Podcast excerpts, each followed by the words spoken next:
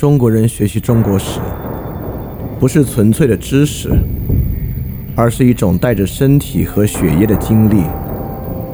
因此，历史的晦暗与光明，对我们并非比喻，而是实际的光与暗、乐与苦。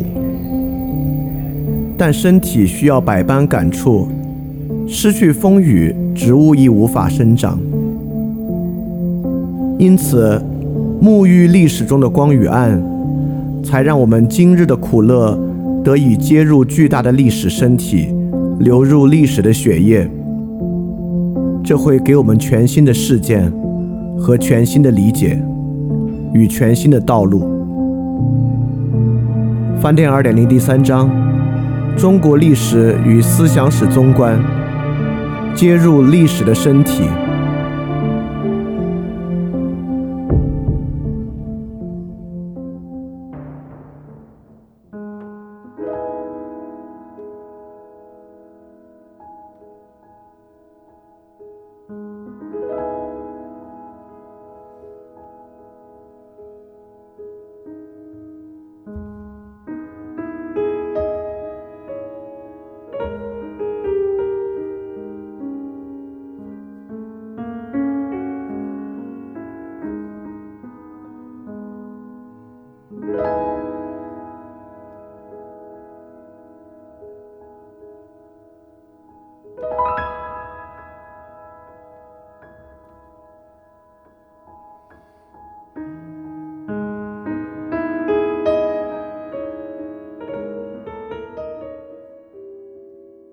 期二点零主体节目都配有讲义，讲义可以在 flipradio.dot3adisc.dot.com 下载。然后，如果你听到节目之中听到一声钟声的话，就代表讲义需要翻页了，跟讲义一起看更加方便。大家周一晚上好啊，我是李厚成，欢迎收听新一期的饭店二点零节目。这是饭店二点零第三章的第十二期节目，我们开始讲战国时代的法家思想。上一期墨家思想讲完之后啊，就有人留言跟我说说，哎，为什么在你的嘴里啊，这个墨家思想这么糟糕呢？因为我们在以前啊，回溯我们文化传统的时候，都会觉得墨家思想有非常非常多的可取之处。那我就要说一下了啊，既然我们这章叫做我们何以不同，那么我们何以不同之中呢，有很多好的部分，也会有很多很多非常不好的部分，因为我们何以不同。在我们这个文化传统之中，可不是什么东西都好的。在我们这个文化传统之中，包含了很多非常糟糕的部分。如果你觉得上次墨家的部分啊，已经让你觉得有点糟糕了，那么今天法家的部分呢，就会更糟糕、更残酷一点点。但是既然啊，我们说这个百代皆兴秦制度，如果真有这个说法的话，那么了解法家思想啊。那更是了解中国思想的关键。那么，在我们何以不同之中，就有这么一处伤疤。那么，对这处伤疤的理解呢，对于理解中国思想就显得更为重要。尤其是啊，所谓这个法家，我们对比中国的法家与现代法治的区别之间，可能对于当下呢，又有更重要、更重要的价值。好，那我们就不多做铺垫了，我们马上开始了解。从这一期，我们开始了解法家思想的缘起。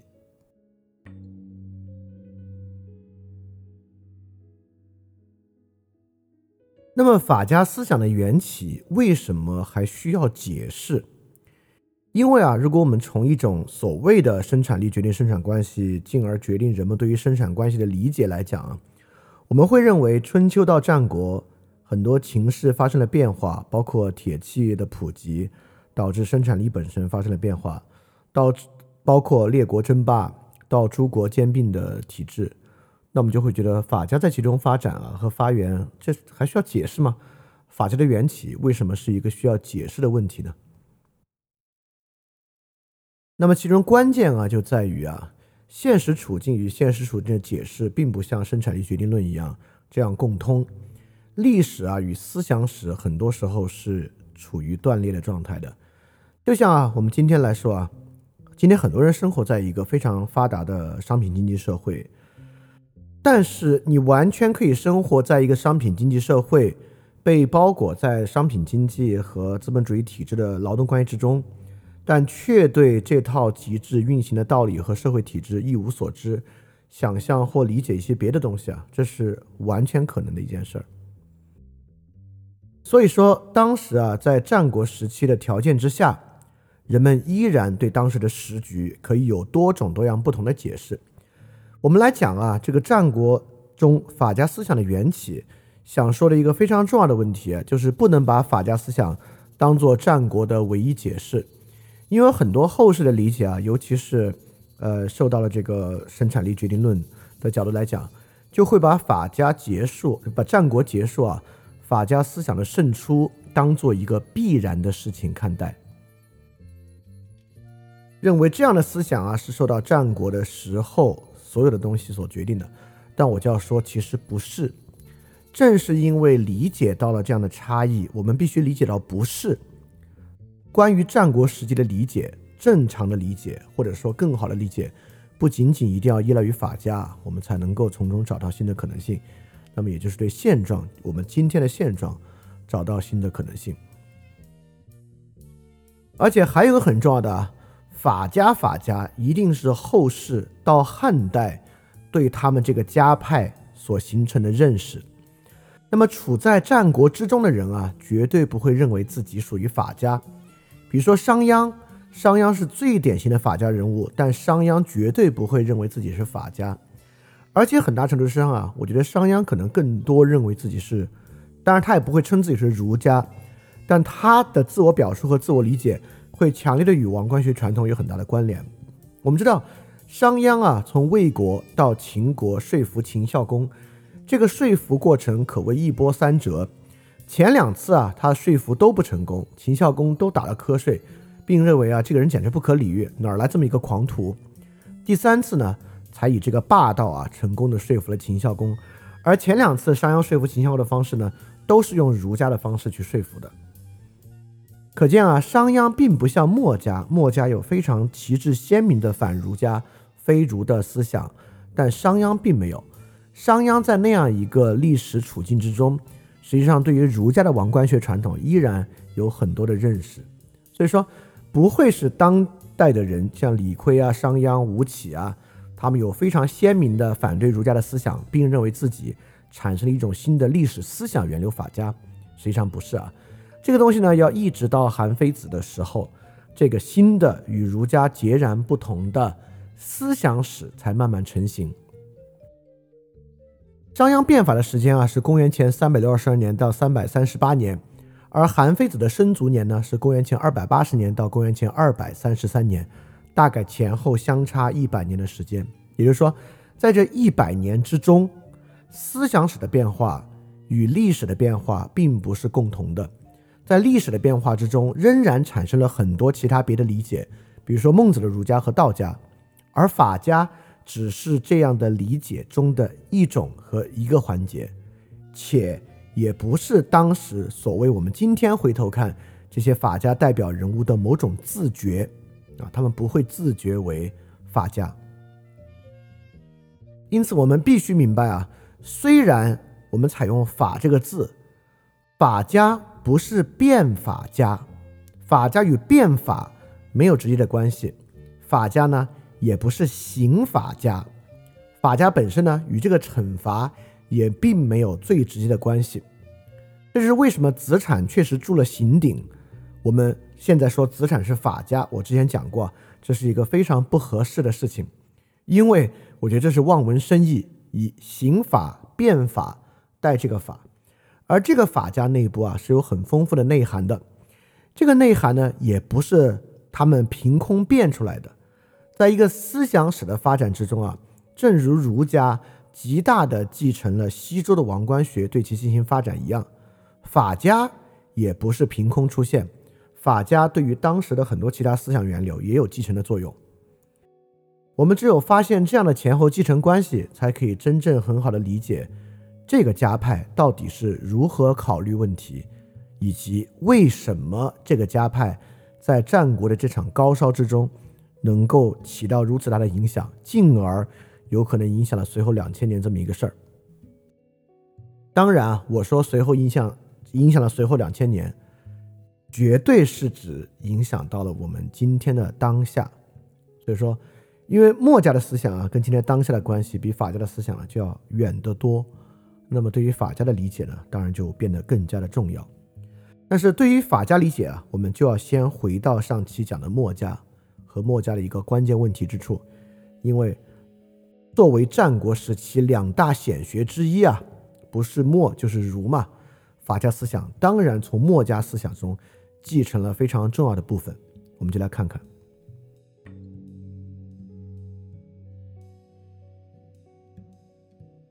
实际上，墨子思想中有一个非常重大的矛盾和一个很耐人寻味的部分。说起来啊，墨子的最大观点是兼爱，就是人们兼相爱，这是一个高度伦理化或者道德化的主题。墨子要形成一个人与人之间兼相爱的这么一个环境，并且在他自己的兼爱之中啊，关于人与人之间为什么要兼爱，以及与非攻的关系啊。墨子是有知识上的论证的，也就是说，我们是能讲出一套道理，人们为什么要兼爱的。而且我们上期也讲到了，墨子的主张有高度的伦理学色彩。其实兼相爱与交相利，在墨子这里几乎是一个可以等价的命题。也就是说，墨子的兼爱背后也有强大的功利主义基础。但是我们现在说奇怪在哪儿啊？这是一个如此高度伦理化，或者从另外角度看，如此高度利益驱动的一个体系。但墨子如何实现兼爱，却既没有用伦理的方法，也没有用利益的方法。在墨子实现兼爱的过程之中，并不是采用教育的方法，在各地兴办学校，以教育的方式说服人们兼爱非攻。也不是采取功利的方式建立一套奖励体系，从天子往下建立一套奖励的方法，来真正授予人们利益，用利益的驱动实现人们所谓交相利的方式。相反，这不是采用理性的方式，也没有用利益的方式，而是采用一种透过权力抹平差异的方式来实现，就是上同。在上同之中啊，墨子极大的。还是诉求于惩罚，像墨子就是说，西安王为什么要这么多惩罚呢？就是要惩罚那些与天子的想法不一样的人。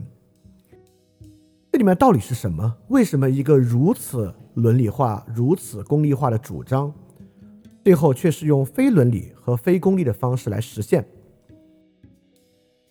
我们回头看看儒家啊，儒家讲究的呢是一个伦理化的主张。这个伦理化的主张呢，是建立在社会的人际关系和人际关系背后的理的方式来实现的。那么孔子的实现方式呢，设想的实现方式啊，也是一样。不管是在社会之间是实行家庭中的一些礼数、葬礼、婚礼、孝孝悌的礼仪，还是孔子的学生们啊，去到各国成为他们世卿或者成为世卿的家臣，来告诉他们与国君、国君与天子。相处的道理，都是在以教化伦理的方式实现一个伦理主张。当然啊，这个事情没有这么简单。伦理主张伦理解决就一定好，或者伦理主张非伦理解决呢，就简简单单是个错误，还真的不能这么讲。这里面呢，有一个非常非常巨大的问题在其中。但我给大家举一个更小的例子来。让大家感受感受这是什么问题啊？实际上，在我小时候啊，我爸爸为了让我能够更多的做家务，就其实给了我一个奖励措施。就当时我在家，如果拖一次地给我多少钱，倒一次垃圾给我多少钱，擦一次鞋给我多少钱。当这个事情啊被我爷爷知道之后啊，我爷爷震怒。如果你们有人听过之前 U 四 D 八的节目，应该听过这一段啊。我爷爷是狠狠的打了我，也打了我爸爸的。在他看来啊，用这样的方式，用利益的方式处理道德的问题，相反会带来道德问题的排除。他认为用这种方式奖励啊，非但不能让我对家庭负责，相反会让我对家庭越来越不负责。所以说，在墨子这里，这个重大的矛盾，一个如此伦理化，或者从另外角度啊，如此利益驱动的主张，却采用一种惩罚的抹平差异的方式来实现。这中间呢，其实就这个矛盾本身啊，就是一个非常非常重要要去思考的问题。那么最近呢，其实，在最近饭店做了很多节目，三期节目来讲这个问题。在这个问题之中呢，也有一个重要的命题，就是法律与道德的关系。我们认为啊，我们这个法律体系有它很好的一面，好在哪里呢？它在帮助塑造道德秩序。那么我们就要去想了，法律塑造道德秩序到底是好是坏这么一个问题。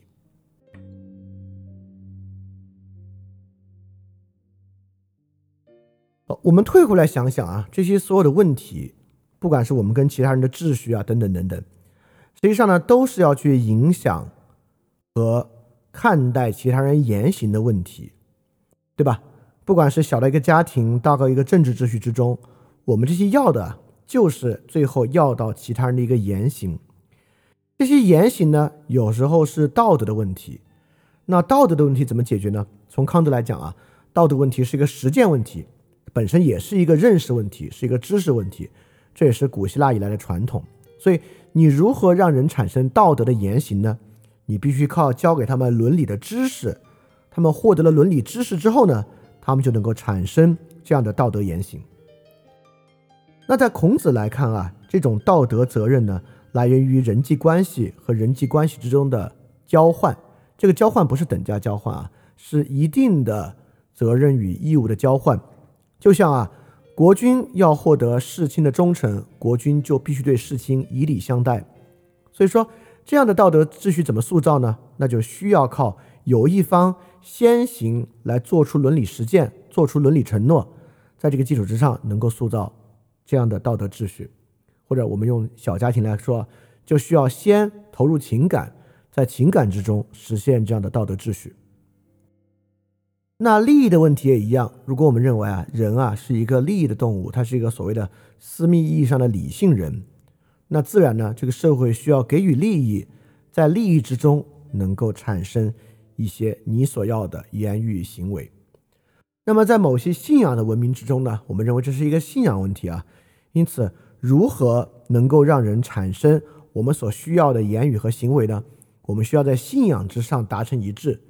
只要这个信仰建立了，那么言行也就建立了。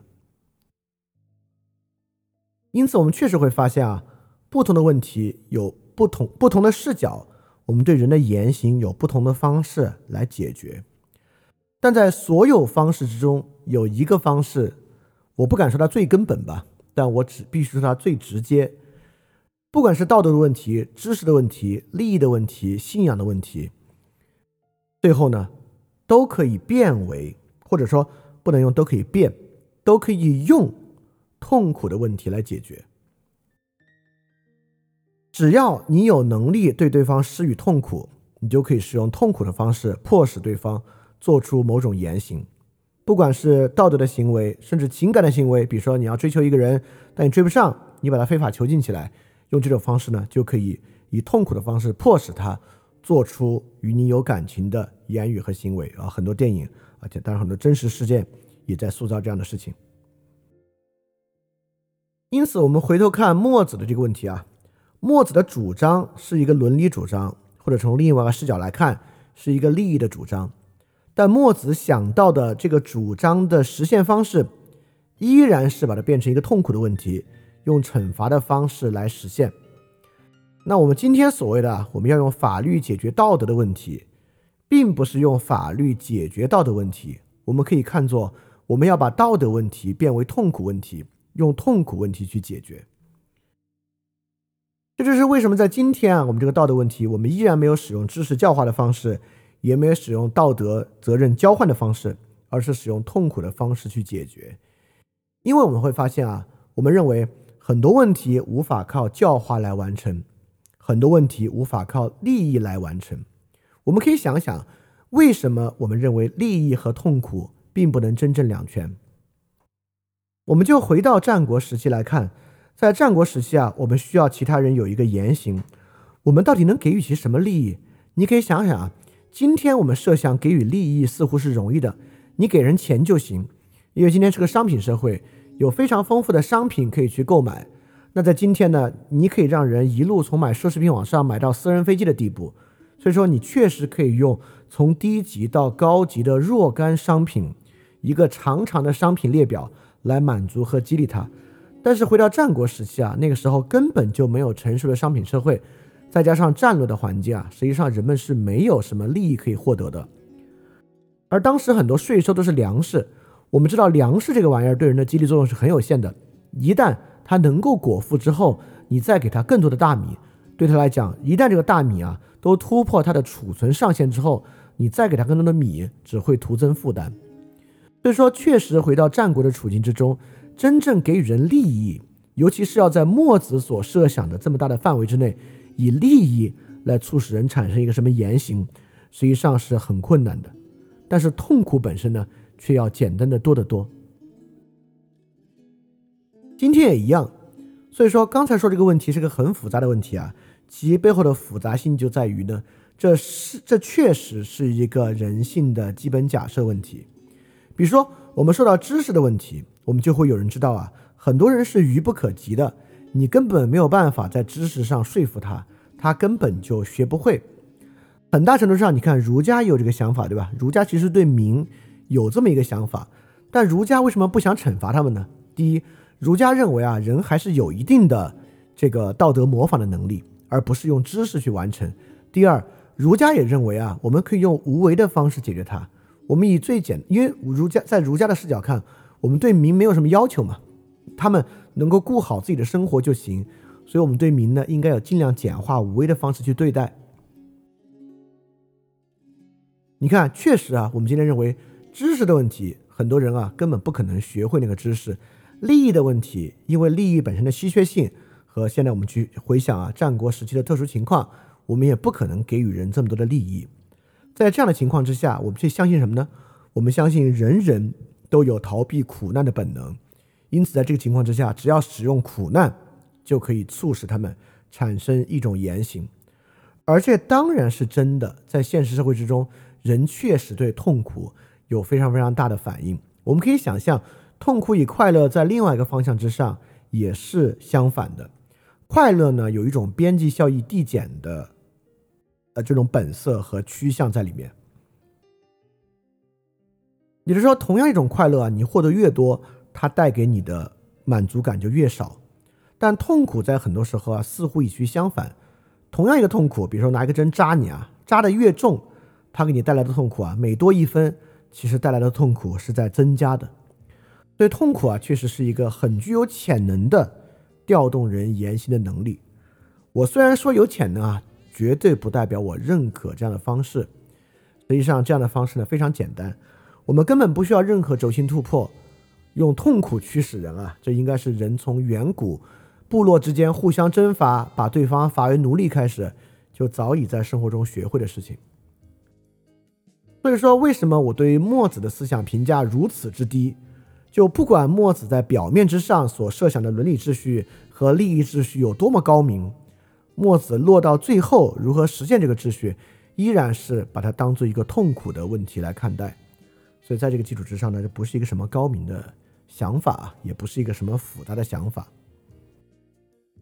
但这个问题直到今天也没有解决。今天很多人所谓的我们一直讲的爱讲什么残忍社会啊、残酷社会啊，为什么社会本身有残忍和残酷？就是我们对于人性的基本假设，或者我们对人性的设想，我们依然无法相信。人是一个可以在知识上、从情感上去说服、去影响的个体，我们也不可能产生足够多的利益去与人做交换。我们最后能想到的，能够主宰人言行的方式就是痛苦。我们只要能够给予他们足够的痛苦，就能够促使他们做一些事儿，或者不做一些事情。好，所以说我们看到这个问题啊，很多伦理主张、利益主张在实现的时候，却是以非伦理、非利益方式的实现的。而是以痛苦的方式来实现的，这背后呢，就是我们到底把这个问题看作什么样的问题，以及我们对人性基础假设的这么一个点。因此，在这个基础之上，我们才能看到这个孟子的性善论与荀子的性恶论为什么有这么大的作用和有这么大的重要性。为什么荀子的性恶论最后他的学生韩非子与李斯很容易在这个架构之上走向法家，走向真正。成体系的法家思想，甚至在荀子那里啊，性恶论还被当做一个很遗憾的事情看待。说，哎，真的很遗憾，人是性恶的，所以才能这样。但在韩非子那里啊，性恶论已经被当成一个好事儿了。在韩非子那里啊，如果人哪天性善了，才才麻烦的，人性恶才好，因为人性恶，他们才更好被驱使、被驱策，才会变成这么一个非常重要的问题。而痛苦的问题和把一切问题看作痛苦问题，这个东西对于理解法家实际上非常非常重要。所以通过墨子呢，我们必须把这个问题提出来。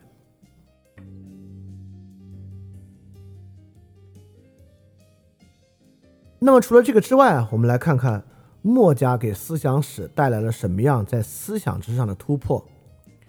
其中一个非常重要的突破就是我们之前讲过的所谓上同。上同这个天下大同啊，不是在某种混合多元的作用机制之下天下上同，而是要树立天子的绝对权威观念，整个社会的所有人要与天子的好恶相同。这个在思想史上绝对是一个很新的东西，在儒家的伦理体系之中啊，天子重不重要？天子重要，但天子的重要性在这么一个互相都有权利责任的伦理体系之中，实际上没有那么重要。我可以举个简单的例子：孔子周游列国，我们怎么从来没有看到孔子去游说一下周天子啊？孔子去游说周天子不好吗？当然，你可以说啊，这是不是因为周天子当时权力弱了？当时真正重要的是各国诸侯的霸主体制。实际上，我觉得还不是啊。首先啊，孔子想复兴周礼，那当然是要从天子开始，对吧？但为什么孔子从来不去游说周天子，而是周游列国去游说各国的诸侯呢？很明显啊，在周朝几百年之后的发展之中，周天子啊，从孔子想要的人际伦理之上。实际上，跟各国诸侯的关系已经啊，我们用今天的话说，已经是一个弱关系了。但各国的国君与国境之内的世卿，比如说鲁国的国君与鲁国之内的三家世卿大夫，晋国的国君与晋国境内六家大家族之间，实际上才是强关联，才是在孔子的视域之下真正说得上建立这种伦理关系的关联。所以在周朝的体系之中，天子作为天下共主固然重要，但在孔子要推动的伦理体系之中，天子却是孔子几乎在实践上可以完全不去理睬的一个对象，而这本身呢，也是符合孔子的一贯想象和孔子对秩序铸造的设计的。但在墨子的思想之中啊，在一个思想伦理体系之中，天子却被抬到了。远比儒家思想高得多得多的地位，不仅是高得多得多的地位，他取得了一种绝对的地位。在墨在墨子的思想之中啊，因为有这个上同，所以天子是一种绝对的权威。你会发现这个想法之极端，实际上李悝、吴起、商鞅变法都没有这个想法。我们上上期讲了李悝、吴起、商鞅变法的措施。在这些措施之中，都在削减传统贵族和贵族的世袭体制，建立新的官僚体制。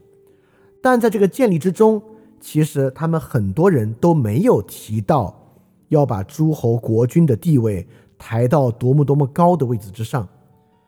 因此，在这个基在这个意义之上啊，墨子的思想比他们的政治实践还要再激进，还要再先锋一些。而这个先锋不一定是好事情啊。只是说比较激进一些而已。而我们看墨子建立天子的绝对权威，并不是为了推行什么，不是为了推行对天子的尊敬，而是为了推行兼相爱。因此，墨子建立绝对权威，就是为了统一想法。他不为了推行一个制度，推行一个什么体系。在墨子这里啊，我们上次说到。连周代的分封制度都可以成为统一想法的工具，对墨子啊可以说是很早在中国思想史体系之中树立了、建立了通过树立一个绝对的世俗权威，在世俗权威之下通过惩罚手段统一想法的这么一个思想。这个思想和观念在早期法家的各个政治家实践之中。都没有，但对于晚期法家，这个想法却是里面非常重要的一个环节。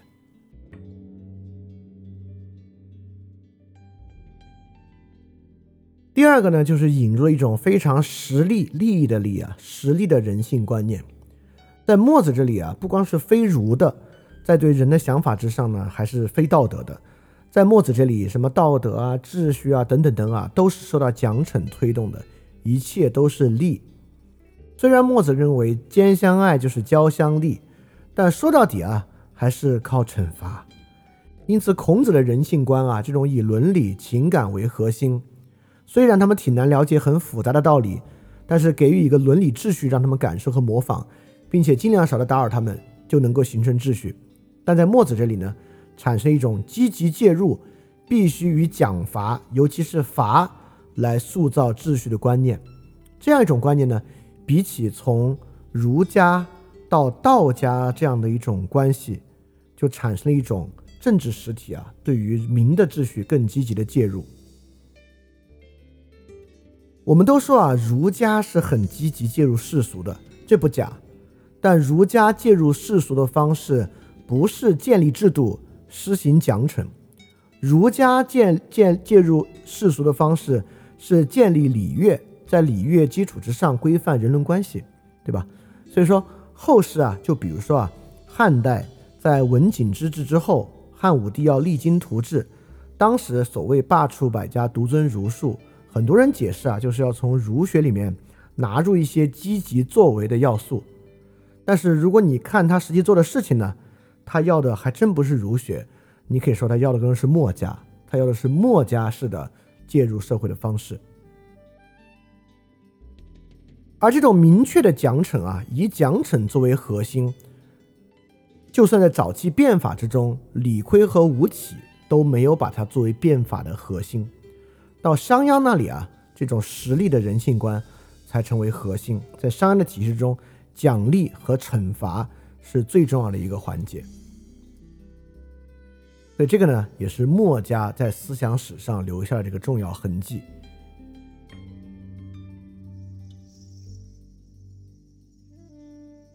因此啊，我们讲到法家思想的缘起，那缘起其中一个非常重要的影响呢，其实当然就是墨家。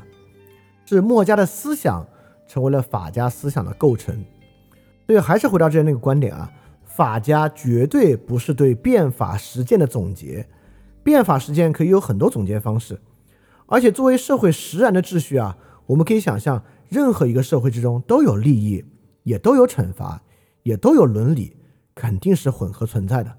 孔子在《论语》里面也讲过，君子怀刑，小人怀惠。也就是说，在孔子面对实然社会之中，也会认为刑罚、惩罚与利益本身是肯定存在的，也是驱动人们的重要要素。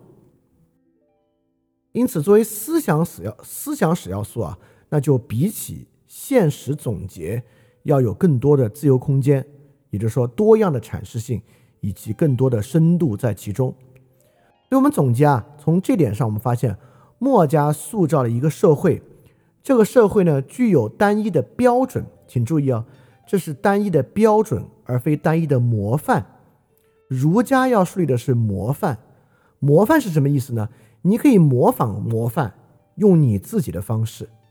就比如说，一个诸侯啊，可以对自己的先人非常的敬重，而对你来讲呢，你肯定没有这个诸侯世系这么上溯这么远的关系，你可能就是只有自己一个氏族而已。在这个氏族之上呢，你可以模仿他的一个关系，但必须是你的方式。但墨子要的并不是模范，而是切切实实的标准，是一种极其实际的正确和错误的观念，而且不是一种模模糊糊的大方向，而是实实在在的判断。所以墨家塑造了具有单一标准的社会。而且墨家呢，以奖惩作为民的根本驱动，在墨子所讲的自然状态之下，只要拿掉惩罚，人跟人之间啊就要产生巨大的差异，就要产生巨大的矛盾和纷争。只有把惩罚介入，人跟人之间的差异才可以抹平。在这个基础之上，墨子实际上是非常非常墨家思想与法家思想的相似性是非常大的。墨家思想与法家思想的相似性。大过早期战国变法的措施与法家思想的相似性。说文解字里面“法”这个字有两个意涵，第一个意涵呢，就是平之如水的意思。这个字就说没有差异，一种标准。第二个“法”的意思呢，处不直者去之，就说把不一样的东西去掉。因此啊，一个“法”的意思呢是标准看待，第二个“法”的意思呢是变得一样。这两种词汇看待。从这两个词汇的意义之上啊，实际上墨家的思想之中都有非常明确的内容。好，这里呢，我们就从回溯墨家，简单说了说墨家对法家形成所产生的影响，墨家的思想之中什么样的思想资源被法家继承下去了。好，我们就来进入今天重要的部分啊，我们要来谈谈儒家中的什么思想被法家吸收进去了。毕竟啊，这些变法先驱和后来者，不是墨家的门徒，而是儒家门徒。先前的李悝、吴起、商鞅都是子夏门徒，后来的韩非、李斯也是荀子的学生。也就是说，这些真正的法家实践者和法家理论家，虽然肯定受了墨家很大的影响，但从他的实际人际的这个门辈传承之中。却是儒家的门徒，所以儒家思想之中一定也有非常非常多影响到法家的部分。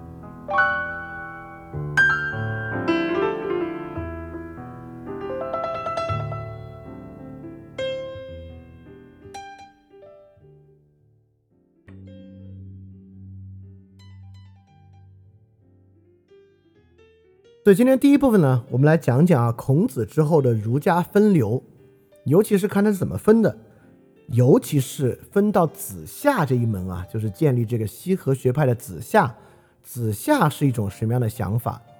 我们就要来看看儒家的礼到底有多少种不同的面相，在子夏这里是一种什么样的面相，以及这个面相与法家有什么样的关系？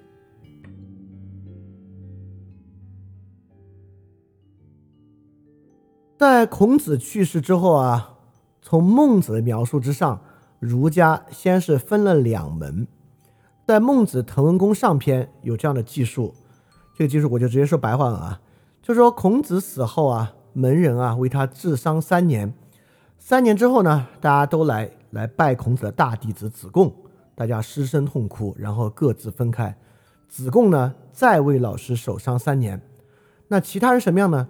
其他人啊，就开始分为两派：子夏、子张、子游，以有若，就是以这个孔子的弟子有子当做圣人，就像以前请教孔子一样，请教他，并认为他呢比曾子要强。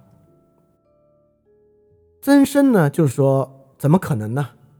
孔子啊，就像大江大河一样，我们跟孔子不可同日而语。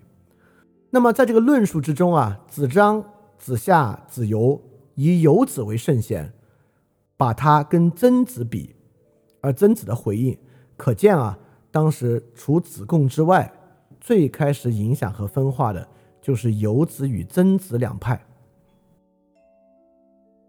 而游子与曾子啊，确实这两位也是在《论语》之中提及数量很多，而且提到他们的时候以子来做敬称的。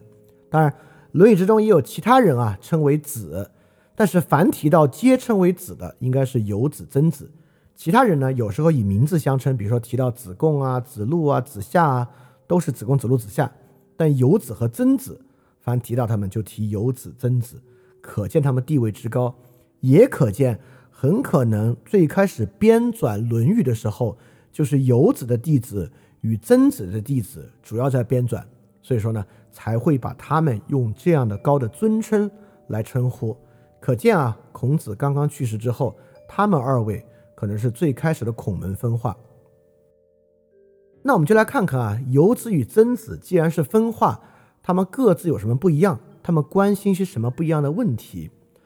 他们的直接对应啊，在《礼记·谈公篇下》其实有一个，在这里面呢，是曾子说啊，晏子就是我们知道晏子使楚那个晏子啊，他说晏子可真是知礼啊，他恭敬有余。游子就说晏子怎么知知礼呢？晏子啊，他一个狐裘穿了三十年，他去参加这个丧礼啊，就派遣一辆车去。盗墓的地方呢，就回来了，就不合礼法。为什么不合礼法呢？因为如果国君去的话呢，必须遣七辆车。晏子是大夫，大夫去呢，应该派遣五辆车，但他却只派遣一辆车，他怎么会知礼呢？曾子就说啊：“国无道，君子耻盈礼；国奢则视之以俭，国俭则视之以礼。”曾子就说：“你不能看他跟这个教条一不一样。如果一个国家无道的话，你的礼数太齐全是应该耻辱的；如果国家太奢侈呢，你就应该简朴一点。国家简朴，国家太简朴呢，你才应该做全礼数。在这个对应之中啊，这个游子啊显得有点迂腐，特别教条。但就因为《礼记·谈公篇》很多时候是曾子和曾子门生所作。”我们之前讲过啊，《礼记》这部分大量记述了各种各样曾子的言论，所以在这里面呢，这个游子啊显得特别迂腐，水平不高啊，也能看出啊，这个曾子跟游子可能真是不太对付。所以说，我们还是回到《论语》之中，看《论语》之中记录的游子和曾子，他们各有什么样不同的关切。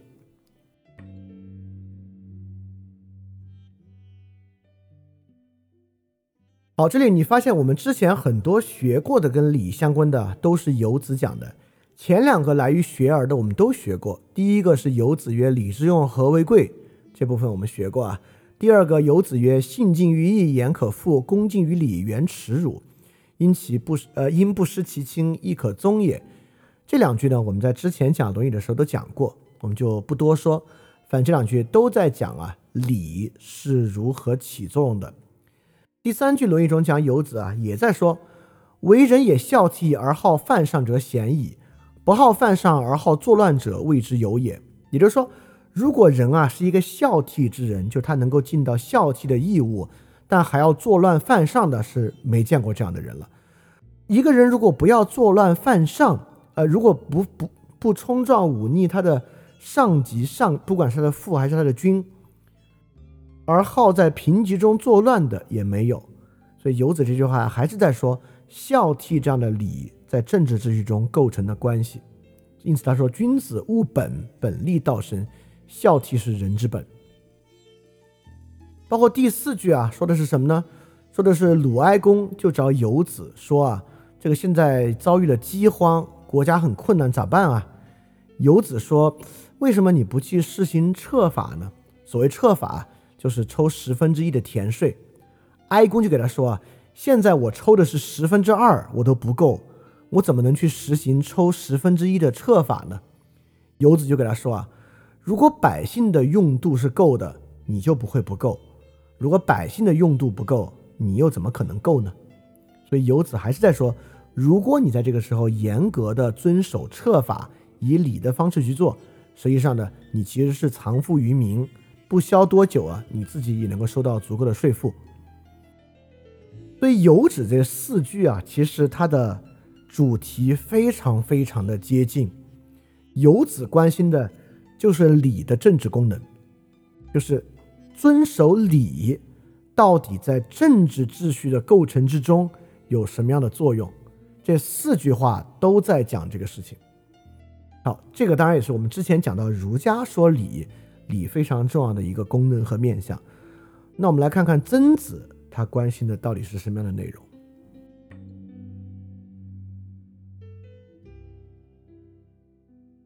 我们一看对比啊，就会发现差异非常之大。曾子在《论语学而》最开始就说：“五日三省吾身”，就是每天三次反省。反省什么呢？为人谋而不忠乎？与朋友交而不信乎？传不习乎？就是我与人做事啊，是不是对其忠诚？我与朋友交往啊，是不是严守信用？我学习东西是不是要去实时实践？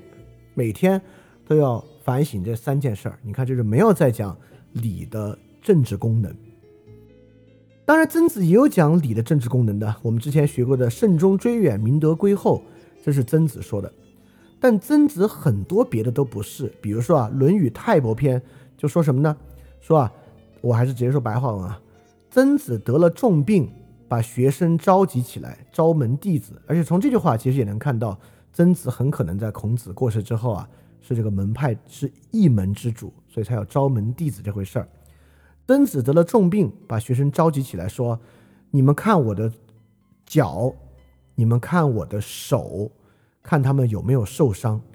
我一身谨慎，小心翼翼啊，就像站在深渊之旁，踩到薄冰之上，就如履薄冰，就从这儿来的。现在我要死了，从今以后我的身体不会再受伤了。这里说的呢是君子谨慎的美德。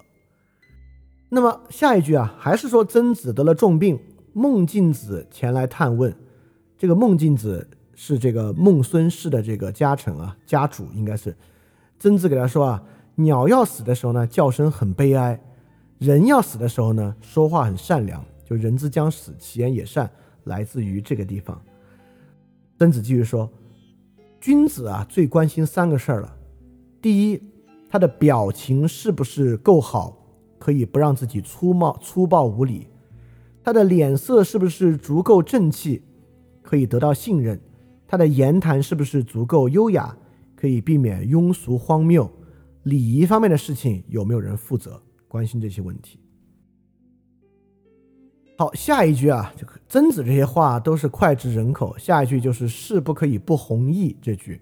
曾子说，有志向的人啊，不能不培养自己坚强的意志，因为责任重大，路途遥远，任重而道远也是这里吧？所以说，如果啊要把人。作为自己的己任，这个责任太重大了。为这个东西奋斗终身，路途难道不遥远吗？最后，你看曾子也说啊：“君子以文会友，以友辅仁。”啊，这个也是在说这个君子跟朋友交流的状态。所以很明显啊，我们之前说游子关心的是政治，就是礼啊，在政治秩序中实现中的功能。曾子关心的完全不是，曾子关心的是君子的姿态。这里面很多时候，曾子讲的都是君子是关心什么问题，他以什么样的姿态处事，等等等等的问题啊。所以可见，子夏、子张、子游为什么以游子为圣贤呢？就是他们三个啊，都不像曾子这样看重君子的姿态，而更关心儒家的公共性。我们完全可以说啊，曾子更关心儒家比较内向化的一些特征，关心君子的气度、君子的姿态这样的特征，而游子关心的是儒家的公共问题这一面。实际上，我相信很多人知道儒家啊，肯定听说过曾子，但未必听说过游子。虽然啊，根据孟子的记述，在孔子过世的时候。看起来游子的势力啊是比曾子的势力要大，但到这个宋朝程朱理学的部分啊，却恰恰非常的关心曾子，就是因为当时啊，儒家一个非常重要的一个挑战啊，就是对于佛教和佛家对于中国历史的影响。所以佛家呢是一个非常内向化、关注个人姿态、个人心境的一个思想体系。所以说，在程朱理学吸收啊，如何从儒家中找到类似主题的要素，因此在程朱理学之中有大量曾子曾参的内容，成为重要的思想资源。因此到今天，其实曾子比游子呢要影响力更大一些。好，所以说从这两位对比啊，我们就能看出，孔子的门生确实关注点非常非常不同，他们各自有各自的关切。那么之后呢，在《论语》中也有，呃，在那个孔子弟子的传记中也有论述啊，很多人去向游子请教问题，游子其实未必都回答得出来。因此，在游子、曾子之后，孔子的门生啊再度分化。那我们今天呢没有时间把它一一关注，比如子游怎么想，子张怎么想，我们不管。我们今天就想一个最关键的，就是子夏是怎么想的。因为子夏怎么想，我们才能知道从子夏到西河学派，到战国早期的变法家们，儒家中是哪些内容对他们产生了这么深厚的影响。所以我们就来专门看看《论语》中的子夏以及子夏的关切方向。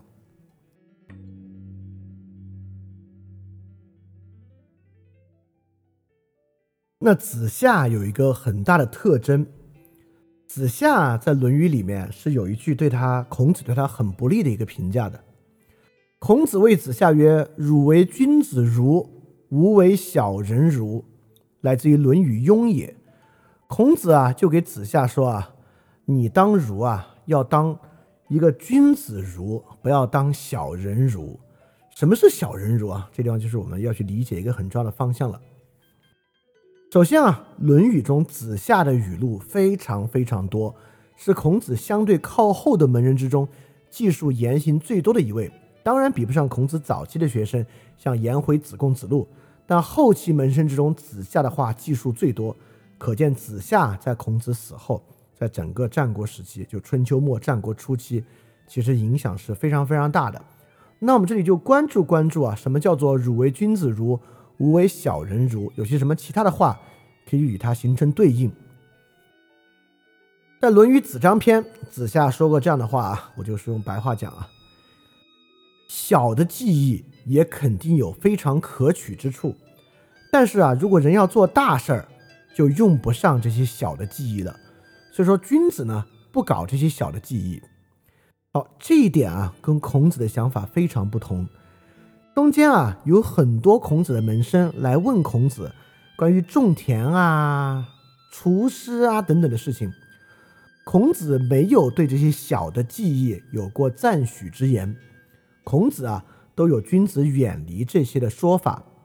子夏虽然也认为君子要做大事儿，不搞这些小技艺，但子夏却说：“虽小道，必有可观者焉。”他是认可这些小技艺。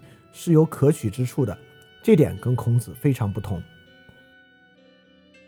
论语子张》子夏还说啊，君子呀要明辨大是大非，但是呢可以不拘小节。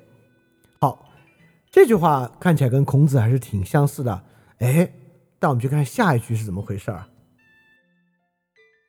你看子夏在这里说啊，君子要明辨大是大非，可以不拘小节。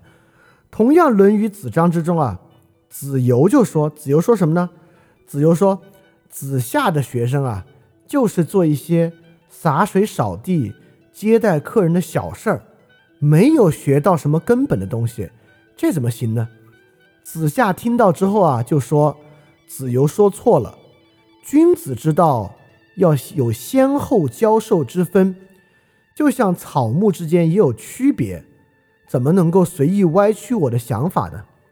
有始有终的教育学生，就要从这些地方开始做到。这样的教育，恐怕只有圣人可以做到吧。所以说，虽然子夏之前说啊，要明辨大是大非，可以不拘小节，但子夏教学生呢，却是从这些洒水扫地、接待客人这些小事儿之上开始教起来的。之前我们讲过的一个部分啊，也讲过子夏的一句话，就是这个“巧笑倩兮，美目盼兮，会事后素”这一句。就会事后素这里啊，是子夏启发孔子说：“礼后乎？”就是礼啊，是日常事务之后的能够显现出来的。就那些重要的礼节，需要靠日常生活作为基础。孔子说啊，启发我的人是子夏。包括子夏也说啊，小人之过也必闻。就小人啊，肯定会闻过是非。从这句话，我们就会发现啊，跟子夏有关的很多话是大小之变，小处大处的区别，小处大处的不同对待方式，子夏是很看重的。从这几句啊，我们就知道，子夏其实特别知道君子之德与小人之德的区别，大德与小德的区别。子夏花了很大的功夫。在分辨这些东西，但孔子给他说啊：“汝为君子如，吾为小人如。”很有可能就是在告诉子夏，你不要花那么多功夫去关注大小之变，君子与小人的区别，你多关心关心什么是君子，可能比你多关心什么是小人这件事儿恐怕要重要吧。好，刚才我们说的是子夏一个关切啊，子夏比起其他门生如此关切这个大小之变，君子与小人的区别。那我们看看，在这个基础之上，子夏的问题意识是什么样的？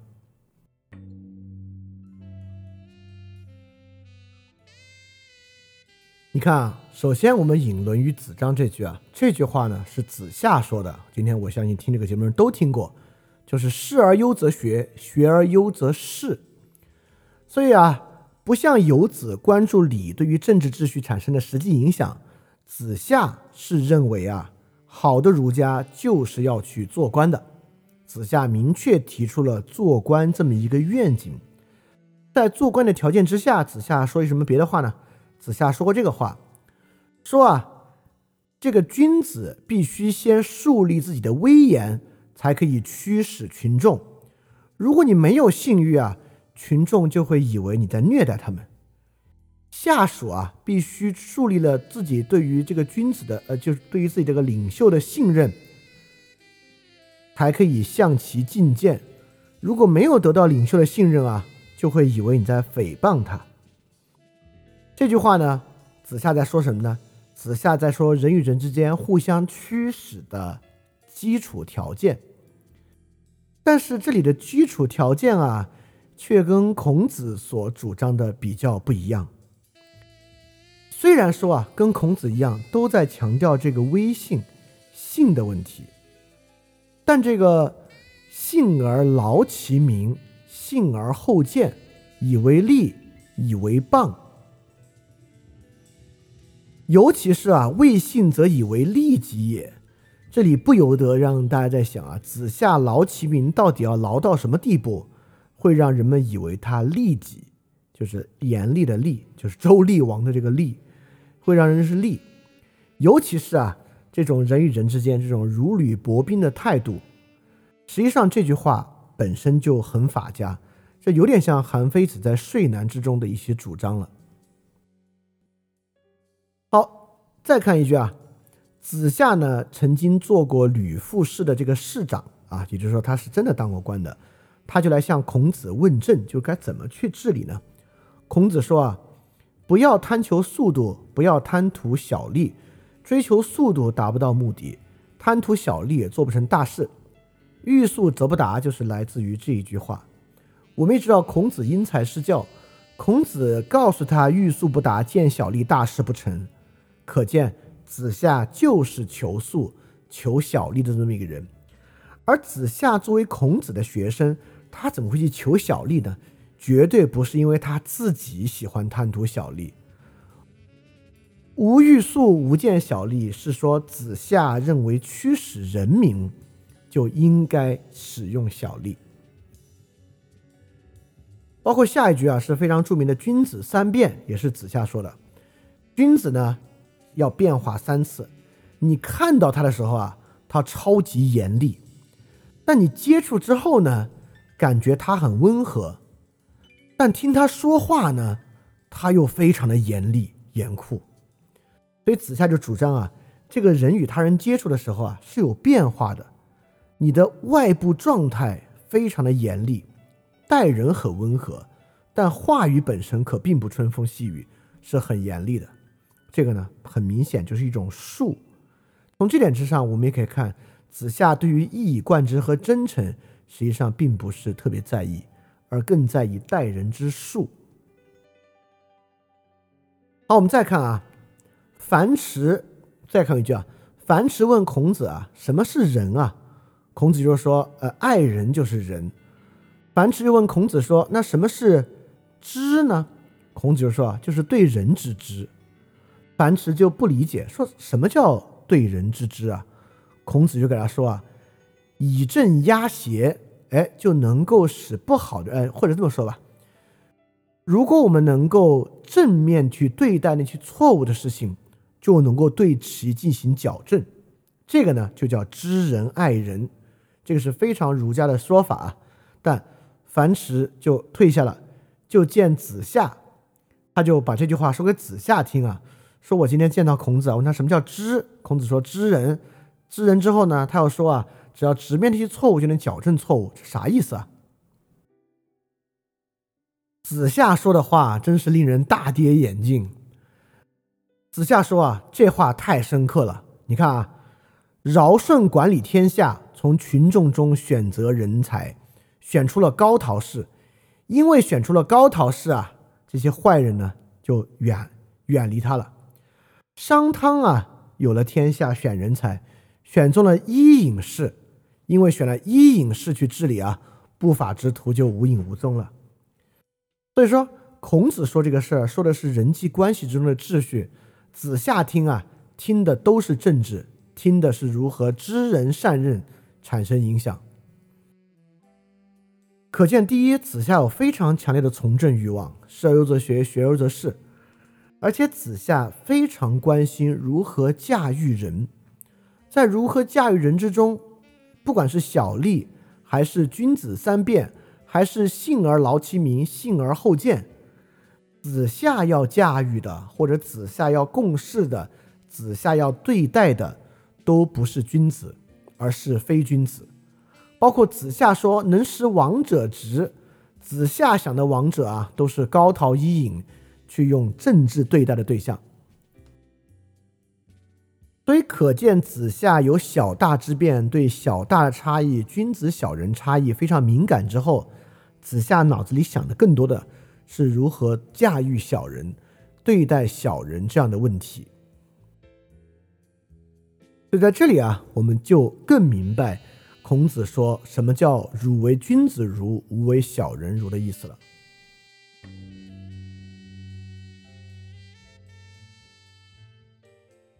所以，我们从这里就可以看出子夏的关切是什么。韩非子外储税右上，其中记录了子夏的一句话。子夏说：“我们知道子夏是研究春秋的大家，春秋公羊学和春秋谷梁学都是子夏的学生，可见子夏是多么多么的关心政治这回事儿啊。”子夏说什么呢？子夏说啊，《春秋》里面记载的这个君杀臣、子杀父太多了，但这个不是一天之内发生的，而是逐渐积累起来的。所以这个坏人啊，就是他越长时间就越坏，越长时间就积累的越多。所以说啊，今天田氏代齐、田常之为乱，也是这么逐渐积累起来的。所以说，如果真的能够好好治理的人啊，绝对不会姑息养奸。意思是说，子夏在这里讲，通过《春秋》这本书，我们能学到什么道理呢？去学到不要姑息养奸。你要看到什么坏人啊，你现在就最好早日剿灭他。所以说，如果我们之前我们之前饭店在很多节目里说过一句话，就所谓善上智慧，恶上天真。那如果什么是子夏呢？就是恶上智慧之子夏。子夏是一个大有恶上智慧之人。而我认为这个呢，就是所谓的小人儒。孔子说：“汝为君子如，吾为小人如。”可见君子如呢，更多的是善上智慧。他思现，他这种人更多思考人是怎么好法，人怎么能好；而小人如思考的更多就是人怎么个坏法，人如何之坏。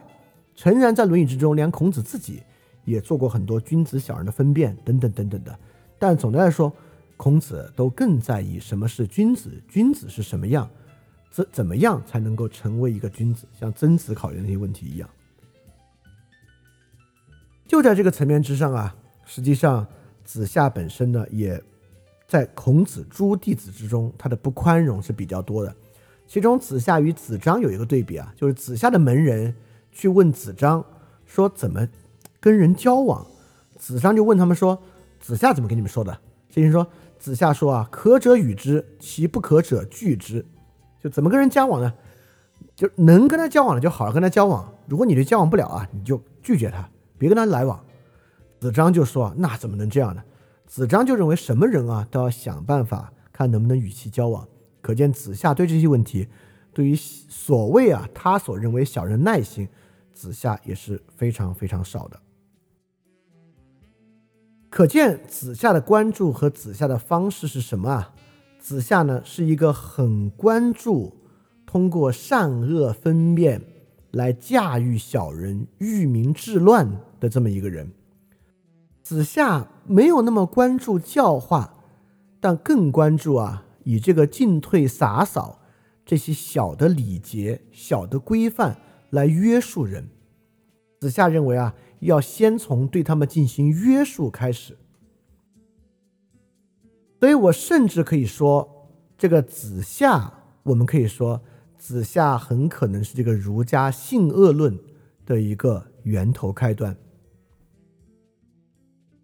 其实，虽然荀子啊，在他的作品里面说对子夏是有批判的，但很多地方他跟子夏的想法其实很像啊。荀子跟子夏都非常重视外在规范、外在限制对于人起的作用，而且他们俩啊都非常在意这个儒家如何实际的参与治国，以及啊以这个治乱作为最终的归宿。所以虽然说荀子批判子夏，但荀子跟子夏确实有很大的相似之处。所以我才说啊，子夏很可能是儒家性恶论的一个，或者说他虽然子夏没有直接提出性恶论啊，但子夏的思想。与荀子的性恶论之间是有很多相似之处的。对，就像子贡问孔子说啊：“子张跟子夏谁更能干呢？”孔子说啊：“子张做事儿总是过头，但子夏做事啊总是会差点火候。”所以子贡就是说：“那子张要厉害点喽。”孔子说啊：“过头和差一点都一样不好。”所以可见子夏。在孔子的心目之中，是有点不及的。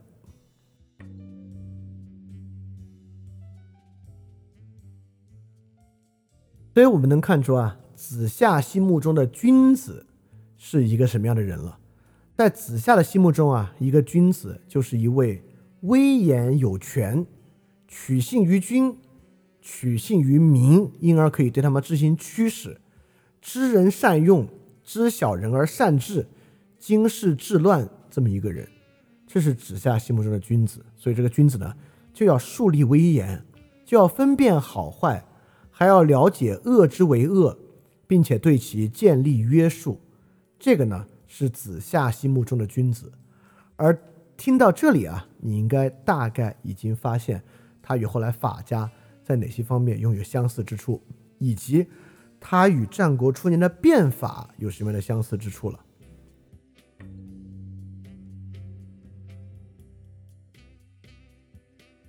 所以讲到现在为止啊，我们已经发现，就是有从墨家和子夏这里啊，可能留下什么样的思想遗产，能够被法家继承了。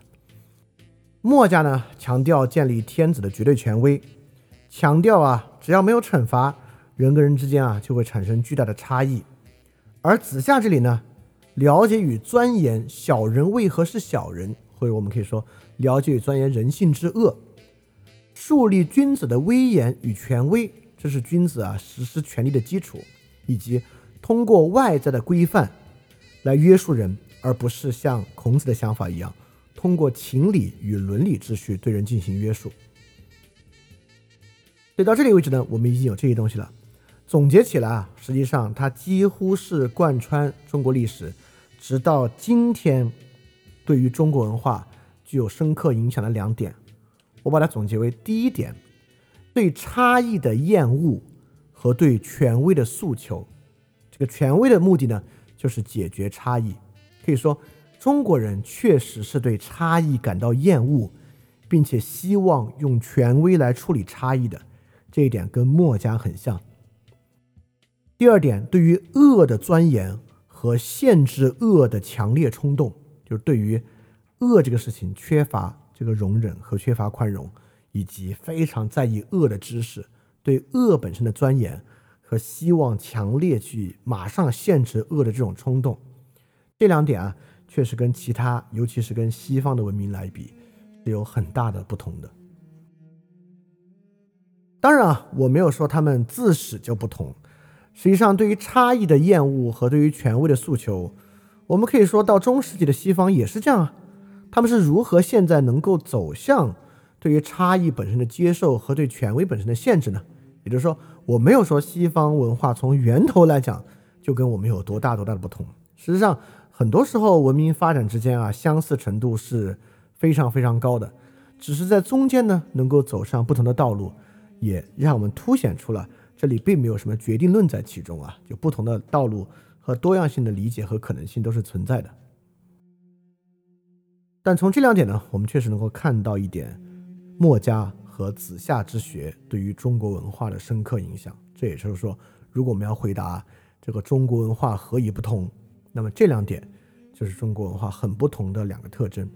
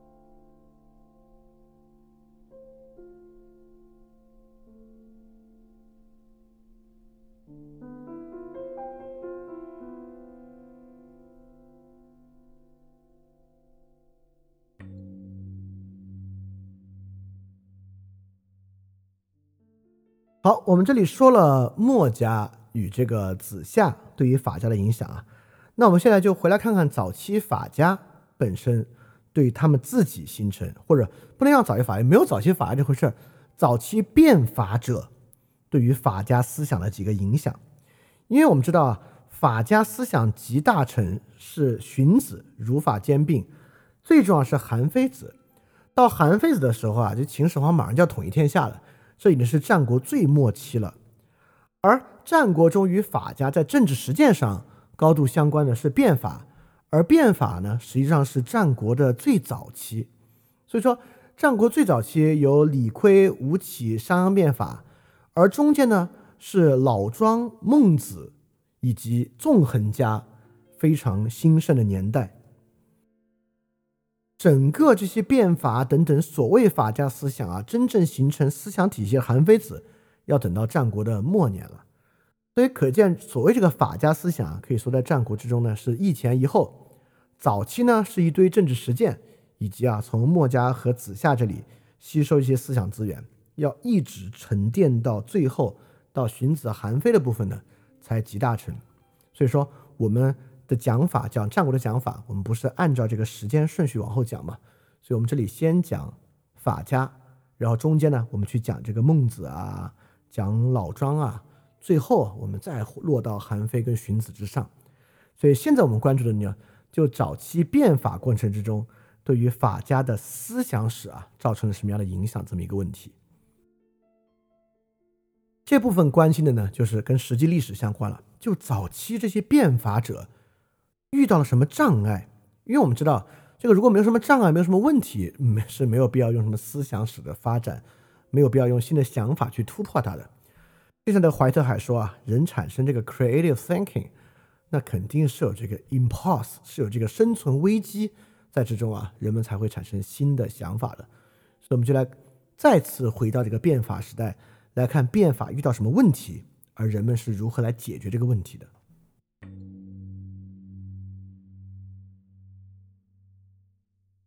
那么在战国最早期啊，一个很凸显的变法中的形的形式呢，就是成文刑罚的形成，尤其是以李悝的法经以及商鞅将法经带到秦国啊。形成秦国版本的法经作为基础，也就是说，在战国初年之前，我们都知道有这个子产铸刑鼎的这些说法，但是数量和执行力度呢，比起变法初期是不一样的。也就是说，成文的法典形成这种外在规范，你看这跟子夏产生了关联啊，这个迫切的需要确实是一个新玩意儿。我们要看。为什么到这个时候才产生这种迫切的需要呢？子产是铸了刑鼎书，当时晋国的书相对此非常不满。但晋国的书相在《左传》昭公二十九年啊，记述晋国书相也模仿铸了刑鼎书，孔子对其非常不满。我们就来看儒家是持是持什么理由来反对成文法典。首先啊，我们之前说过，孔子说君子持刑，君子呢是不会放弃一切惩罚的。但孔子为什么不希望这个惩罚变成成文法呢？孔子说：“晋其亡乎？失其度矣。”也就是说，哎呦，书相铸这个刑鼎啊，这个晋国危险了，因为他失掉了中道。为什么失掉中道呢？也就是说，这个晋国啊。是以人为法度，以卿大夫以序守之，民士以能尊其贵。就是因为人民是看着这个卿大夫的言行作为，才能够啊产生这样的威严或者产生这样的信任。正是因为贵，就人们以其言行以其身份为贵，才能够守其业。比如说。人们是要去尊重卿大夫，卿大夫啊才能够在他的封地上守其业。贵贱两分，这就是度。所以孔子接着说：“今气是度也，而为行鼎，民在鼎矣，何以尊贵？贵何业之首？贵贱无序，何以为国？”也就是说，今天你住了这个行鼎。那这个人民呢，就不会再往上仰仗卿大夫，就看这个顶上的文字和要求不就完了吗？这样的话，他为什么还要尊重卿大夫呢？如果他不尊重卿大夫，卿大夫如何守其业呢？在这个情况之下，又何以为国呢？所以孔子为什么反对这个东西？很明显，因为孔子知道啊，注了这个成文法，人们对于法的关注。就会替代对于人的关注，而孔子的秩序啊是建立在人伦秩序和人际秩序之中的。当然，孔子会认为成文法会大幅度的对于人际秩序产生替代。只要产生替代，有法不在法之外，人们就对世卿大夫就不再在意了。但很明显啊，我们能够知道，儒家这种模模糊糊的、有点暧昧的人与人的礼的秩序。如何才能够实现类似于墨子所说“兼爱”一样的标准化的命令式的效果呢？实际上是不太可能的。我们之前也说到，战国的初期啊，因为这个铁制农具的使用啊，兼并战争的产生啊，各个国家对于民都产生了更迫切的需要。在过去啊，民只要在各个贵族的封地之上不要造反，按时种地，把地种好，把这个井田种好就行了。现在呢，既要民开伐来做这个战备，要种军粮，要当士兵，要做后勤保障，在这个时候呢，形成了对于民更直接的需要。所以说，这个时候啊，对这种民产生更直接的惩罚。才变得迫切。就比如说商鞅，商鞅惩罚啥呢？只要你不分家，就要惩罚你；只要你乱搬家，就要惩罚你；只要你不服图役，就要惩罚你。所以在这个情况之下，成文法的颁布变得非常非常的重要。当然，也通过这一点呢，我们就能够明白法家的这个所谓法治，与我们今天所讲的限制。就宪法的法这个限制啊，是有非常非常根本的区别。他们要的东西和他们要实现的目的是完完全全不同的。当然，我们能够明白，就战国对于民的需要之下，这种成文法典的作用。那我们要进一步知道，既然孔子说啊，只要有这个成文法典，就会冲击卿大夫，就会冲击中间层级。这个贵族分封制的秩序，确实，我们就要通过这个关系来看战国初年的变法遇到了什么问题。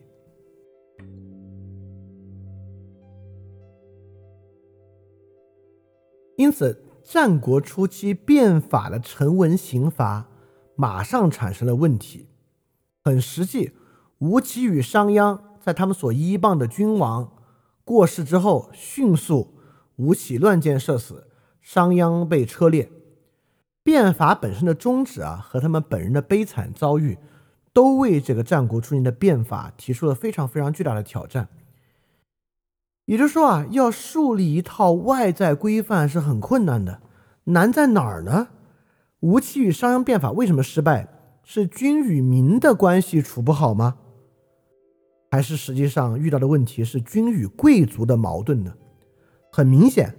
这里产生的问题不是君与民的矛盾，在那个年代啊，民与君所持有的力量啊，差异是非常非常大的。这个民变啊，还是要到陈胜吴广才有。这个时候啊，商鞅与吴起啊，杀掉他们的都不是民，而是贵族。尤其是吴起啊，因为吴起在楚国变法，楚国历来在战国初年啊，是一个王族秩序和贵族高度发达的地区。在这个地方呢，吴起遭遇的。这个危机啊和阻力就要更大，所以说战国初年遭遇的问题啊是君与贵族的矛盾，在这里呢我们就能看到所谓慢慢慢慢兴起的法家，法家真正关心的问题是什么？我们看啊法家的背景啊到战国初年变法的背景，就是国君呢要想建立一个标准。就是这是一个时代的需要，因为这个列国兼并战争啊，包括这个铁制农具的使用，在这个时候呀，要对民进行非常大的约束。因为这样的原因啊，成文刑罚对民约束，就损害了这些非中心的权利，就是各个贵族的权利，因而啊，要与贵族展开非常激烈的争斗。因此，法家的缘起解决什么问题？解决国君在提出成文刑罚过程之中与贵族斗争的家派，所以法家是一个解决国君与贵族矛盾的思想体系，把解决这样的一个问题当做他们己任的一个事儿，就是推行刑法啊、法典这些东西啊，对这些思想家来讲不是大问题。已经有很多成功的经验了，但什么成功经验少啊？因为前面变法的人啊，都几乎很难善终，所以说要迫切解决的问题是怎么样变法能善终。要想解决这个问题啊，就必须好好的规范君王与贵族的关系。了解这个问题啊，对了解早期法家很重要。当然啊，我明白，说到这个问题，你又会觉得好像突然离我们的生活又远了，因为我们又不在这个关系之中，对吧？我们作为一个小民，怎么会在这个关系之中呢？但你稍微有点耐心啊，我们这是了解中国思想，很快啊，这个国君与这个贵族斗争啊，或者处理的这套，就会在战国末年变成处理全民的一些方法。所以说，了解这个过程，对于了解这个思想脉络还是很重要的。好，我们明白了。比如说，你现在是战国初年另外一个国家的一个谋士，或者你是一个拜相了，现在。国君说：“哎，你看其他国家搞这个变法很成功啊，在我们国家也要搞这个变法，你来搞。你现在啊，脑子里想的什么问题？你想就是，哇塞，这我怎么能善终啊？就是我要搞这个变法，怎么样一边搞一边不要走上吴起和商鞅的老路？这一定是你脑子里面想的一个问题。当然，也就是当时的这些。”变法先驱们思考的问题，我们马上就来看其中非常重要的两位。当然，在我看来是非常重要的一位。这一位呢，就是韩国的申不害。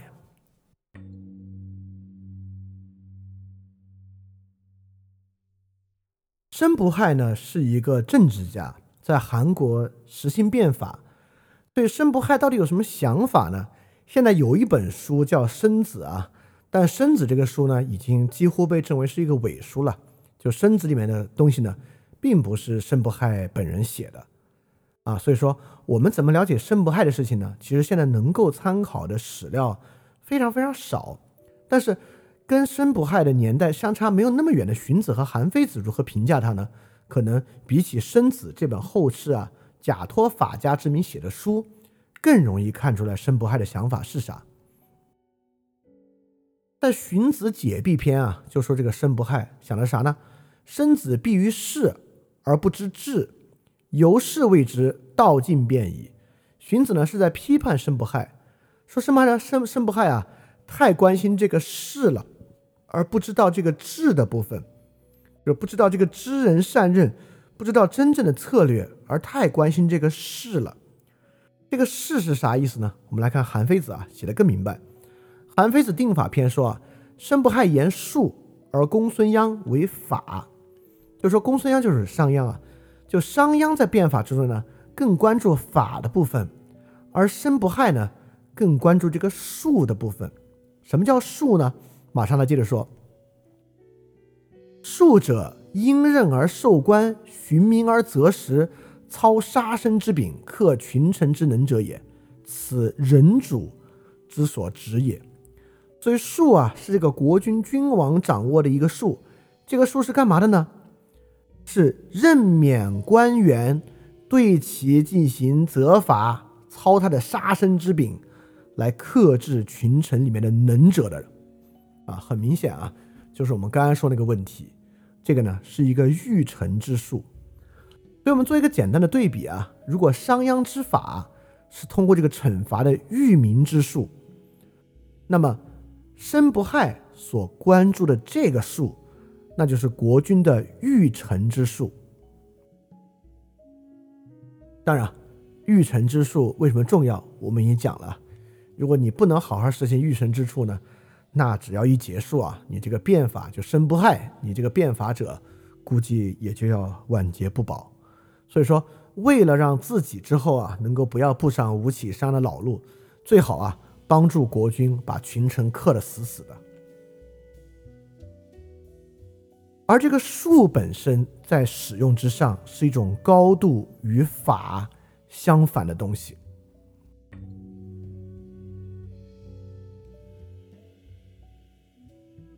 个术语法的区别是哪里啊？刚才我们讲到了成文法会对域民之臣产生限制，为什么呢？道理很简单。一旦法是成文法，人民就知道实际规则是啥了。第一，他可以直接规避规则；第二，有时候呢，人就也能够学会去利用规则。在这个基础之上啊，就会认为成文的规则呢，有时候力度就没有那么强了。在当时那个年代，确实如此。所以说，术与法刚好相反，法本身是成文而确定的，术呢，却是隐晦而变化的。法的确定性啊，使人能够掌握这个规则而使用这个规则。那如果君要克制臣，就不可以有确定的标准。也就是说，君对臣的权威正来源于多变无性。所以说，申不害的观点之中啊，或者说韩非与荀子反诉的申不害的观点之中，君对臣的赏罚都在不断的变化之中。就君对臣的考核在不断的变化，对臣子的惩罚触怒更在不断的变化，让这个君的好恶啊变得隐秘而难以揣度。正因为其隐秘而难以揣度呢，臣子才能够时时保持啊对这个君上的恐惧，而这个恐惧呢，是君驾驭他们的最佳的办法。啊，如果你对中国历史稍微了解啊，啊，你就可以明白。两千年中国政治史啊，应该就是两千年树的不断变化、不断丰富、不断更加残酷、不断更加细致绵密的这样一部历史。我们可以说，申不害所提的这个树啊，彻底异化了君与臣的关系，形成了中国政治一个非常非常重大的特点，直到今天依然产生了巨大的影响。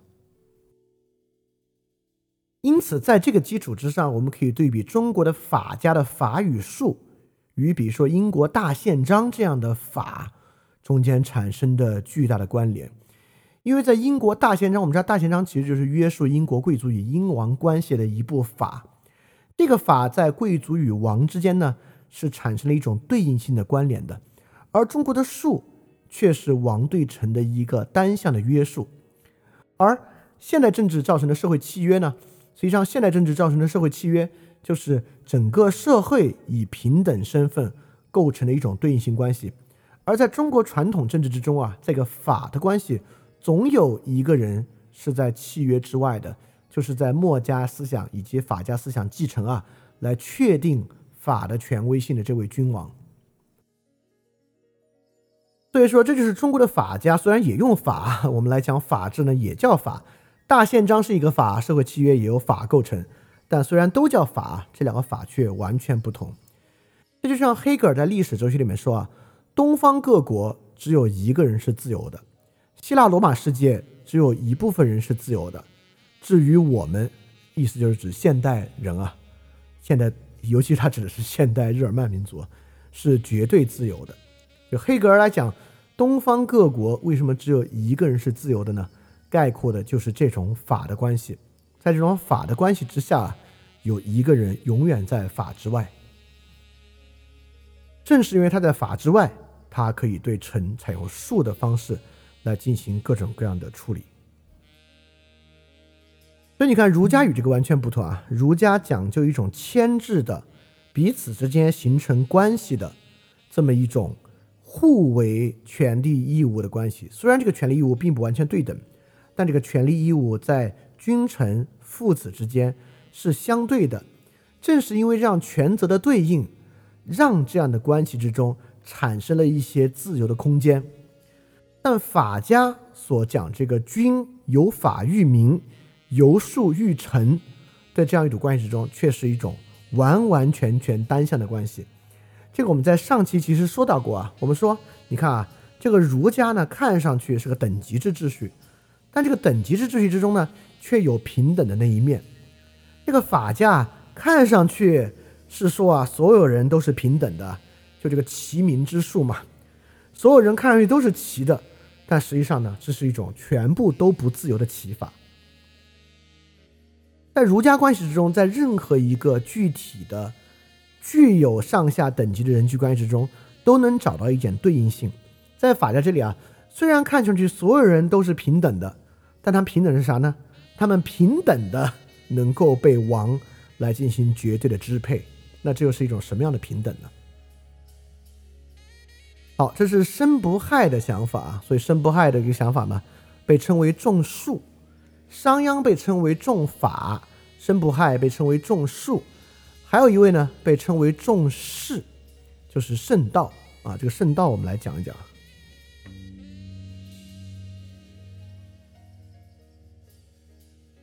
你看这个申不害讲究啊，是这个君王用这个变化无常的方法来驾驭群臣。圣道的想法不太一样。圣道呢，是从墨家，我认为啊，是从墨家与道家里面主要吸收的一个观点。比如圣道主张啊，这个国君啊，国君啊，要成为绝对绝对的权威，而这个绝对的权威呢，就靠势，就是势力的势，要形成这样一个势，这就特别像啊，就是法就是兼爱，人们啊就要与国君高度一致，国君就这个势，但圣道啊坚决反对上贤之说。除了国君之外，天下一切都服从这个东西，没有必要上贤。但其实我明白，墨子的上贤其实也就说的是对贵族制的替代而已了。在墨子里里面，其实上贤的所谓贤人啊，做到的也就是与天子完全一致而已。天下的一切，除了圣道所言的国君之外啊，都受到法的支配，而国君是一种形式上的权威。国君啊，就要高高的，高到什么地步呢？高到似乎不是人，而是神，来成为法根本的权威。因此，国君是形式的权威，法是实质性的权威。对圣道对法的描述啊，就是法者，其天下之动，至公至公大定之治也。也就是说，其天下之动啊，就是让天下所有的东西都在法上获得一致。所以，不管付什么代价。法都是具有绝对权威的，但圣道道家的一面呢？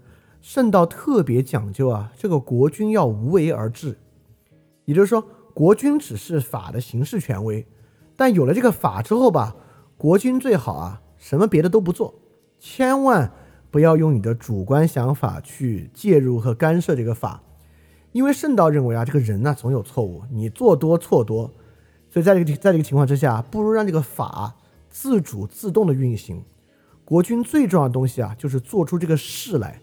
这个事呢，就是为了这个法的行事权威而已。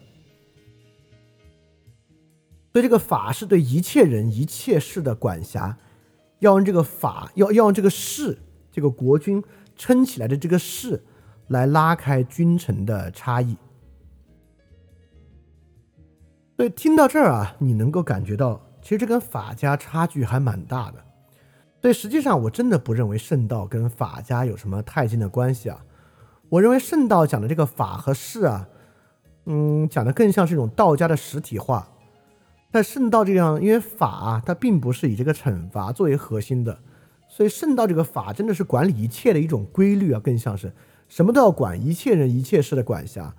所以圣道这里呢，这个国君啊，就像是天，而法呢，就像是道。所以说，在圣道这里呢，我觉得更像是接受了一些儒家和墨家思想啊，它讲究一种道家的实体化。这个道家的实体化呢，就是要用法来变成道家所言的这个道，而国君呢，也就是天。当然，圣道的观点之中啊，还有大量的受到儒家思想影响的部分啊。圣道有大量的民的民本主义思想，而圣道本身呢，也是这个齐国稷下学宫的一个访问学者啊。也有上大夫的这个后路，但稷下学宫这一点啊，我们讲到这个荀子的部分再来细说。这是中国早期的一个官办啊，自由学府啊，这是算是战国的一个思想自由之风的体现。但是啊，虽然我认为圣道的主张这个是，其实啊，圣道不是法家，而是一个典型的道家，他只是在讲究这个道家的实体化而已啊。而且我认为他做的就是一个思想实验而已。但这个道术士的区分却非常重要，因为这个道术士的区分啊，被韩非子大量的吸收，形成集大成的韩非子法家的三个重要方面。这个法术士不是道术士啊，就是个法术士。所以说，圣道这里讲的这个士，与韩非子那个恐怖的士啊，其实不是一个东西，或者说有很弱的关联。就圣道没那么想，圣道不要那个东西，不要那个恐怖的士，但韩非子要那个恐怖的士，所以韩非子当当然，韩非子是有正当性去曲解圣道的观点的。所以我们大概可以明白啊，在战国初年变法体制之下，有这个先前变法残酷的失败，在残酷失败之中呢，比如说申不害就用这个术的方式啊，来帮助君王驾驭群臣，来避免那样的失败。而圣道呢，提出这个士，但虽然是道家的，但是也被当作是国君来树立其本身的绝对权威的一个形容，就这个事。而事与术，法是国君御天下之之的东西，而术是这个国君啊御臣的东西，而这个事也是国君让法能够得以在天下顺利实行的一个玩意儿。在晚期韩非子那里呢，这三个玩意儿法术事就各有功能，也各有其阐述。当然，到时候我们讲起来，你应该都能够听得出来，这玩意儿超级残酷，也超级恐怖。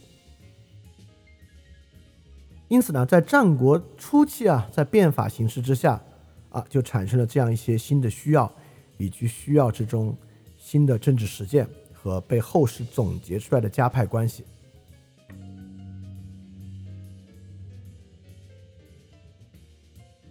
所以说啊，我我我再次说啊，这个申不害和慎道啊，到底有没有留下他们的话，实际上是没有留下。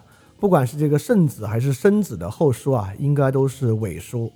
但是呢，他们的思想和就是在韩非子和荀子的作品之中呢，却很多的提到他们两位。所以韩非子和荀子，我们是借他们之口转来了解申不害和圣道，都是后世，就是他们的是后世总结了。这个圣道呢是一个这个理论家啊，申不害是个真正的政治家。所以在这里呢，我们就能看到啊，法家思想啊，它不是对于变法和战国刑法的一个总结，而是一个思想的杂糅。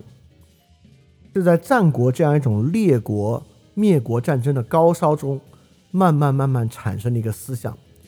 这个思想啊，既有战国早期变法对于民直接驱使的需要，又有墨家建立天子绝对权威的这个想象，也有墨家啊以利益、以奖惩来代儒家德治的这么一种实用主义和客观主义的思想。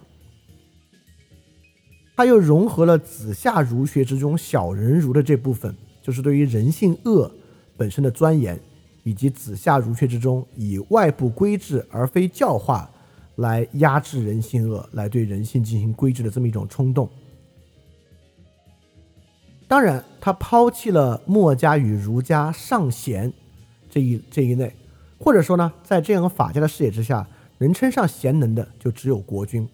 他抛弃了儒家的德治和伦理本位的色彩，他从墨家要的交相利转向了一种绝对化的法的标准，以及啊，他最后也抛弃了儒家要的无为而治。但无为而治你可是道家的，但是起源于儒家这种无为而治的思想，变成一种非常积极以术以势来一直维持对民对于臣的高压统治的这么一种想法。所以我们说啊，法家不是变法家，也不是刑法家，而是在建立国君对于民的直接管辖要求时，还在从中能够促使国君啊控制住臣，以及控制住法对于民的运行的这一套制度。法家维持的就是这样的一套机制，也是后代中国历史直到现在的一个非常重要的主轴。因此，西方君主立宪制，也就是臣对于王本身的克服，和社会契约制，社会对于整个统治阶级的克服，在中国的思想之中呢，的 so far 到春秋啊，完完全全没有这样的痕迹啊。我们知道啊，春秋之中有人说啊，这个列国霸主制是君主立宪制，扯淡，跟一点关系也没有啊。早期社会契约制也在这里并没有产生，而在春秋之中啊。集各家众长，慢慢产生的实际上是法家这么一种思想。当然啊，战国思想也有更多他们本身的丰富性，尤其里面啊值得大书特书的，当然是以孟子为主的儒家和老庄啊，当然以以及对于阴阳学啊也值得了解，因为如果不了解阴阳学，就很难了解汉代董仲舒的这个对儒家的改革。但我觉得更重要要介绍的呢，还是这个孟子的儒家与老庄。所以说，今天这期啊，我们还是以年代来解。今天呢，我们大概就讲到了孟子之前。那下一期呢，我们主要就来讲讲老庄产生的背景和老庄思想的产生。然后我们再来讲孟子，再来讲稷下学宫，然后最后呢，讲到最后的这个荀子，呃，与韩非子。好，那这期节目大概就讲到这里啊。今天这个节目呢，我们就讲这个法家思想在战国初年的缘起。关键呢是讲这个法家思想到底吸收了道家思想的哪部分，以及吸收了子夏儒学的哪部分，以及在战国初年变法秩序之中，它产生一种啊要帮助国君以御群臣的这么一种思想，在思想之中啊形成后来被韩非子命名为这个法术士的三种不同的方向啊。到韩非子呢，我们还会细讲啊的这么一个东西。这个确实，如果你足够敏感了，你能看感觉啊，它对现在。很多很多的影响，呃，和我们今日生活中啊这个东西的痕迹，尤其是我最开始那个总结啊，就为什么今天标题叫做“痛苦的驾驭术”，也就是说我们在墨子思想的重大矛盾啊，就是以高度伦理化和利益化的主张，最后却完全使用惩罚抹平差异的方式来进行，也就是说，我们对于人性有一种什么样的基础理解，以及我们把社会问题当做什么问题。那是道德问题、知识问题、利益问题，还是我们就最简单的把一切问题当做痛苦问题，认为痛苦可以驱策一切的这么一种问题？啊，法家当然就是这个把痛苦当做一切驱动力的这么一种家派。当然，这个家派带来的问题或远会远远大大于他从痛苦之中获得的秩序。好，那么今天节目要讲的部分就这些啊，来看大家有没有什么问题要问。